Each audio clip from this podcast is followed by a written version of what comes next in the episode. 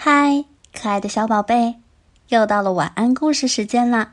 我是爱讲故事、更爱你们的长江姐姐。今天要给大家分享的故事叫做《无法无天的斯比迪》。准备好了吗？要开始喽！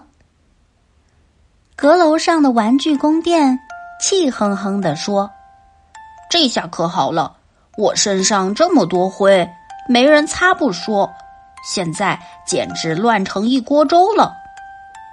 原来那只无法无天的老鼠斯比迪，居然大摇大摆的在宫殿里边做了窝。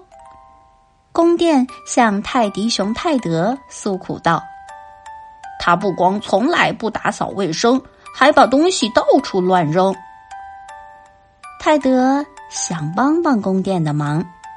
他看见小老鼠跑进了大门，就生气的对他喊道：“你要是想住在宫殿里，就得好好的住，不然我们就把你赶出去了。”“谁能把我赶出去？”斯比迪不屑一顾的答道。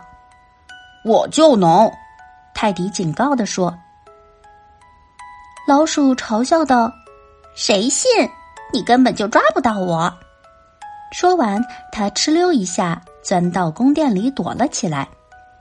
可怜的泰德太胖了，根本就跑不过他。哼，你等着！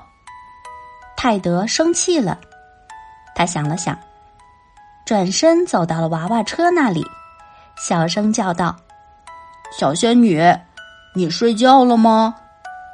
娃娃车里传来了一个细小的声音：“没有。”什么事，泰德？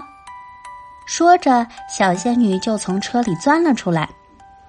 两人头碰头的凑到一起，神神秘秘的商量起来。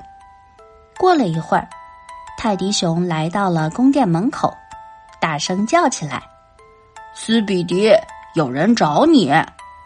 小老鼠吓了一跳，差点儿从床上掉下来。他听到一个细细的声音在他的耳边说：“我来找你，是因为你从来不收拾屋子，也不打扫卫生。你说，你干嘛把所有的东西都弄得乱七八糟？”斯比迪吓得目瞪口呆。他看见一位仙女飞到他面前，拿着魔法棒警告说：“你要是不马上搬出去，我就把你。”变成一只野老鼠！不要！斯比迪尖叫起来，飞快的从床上跳起来，一溜烟的逃跑了。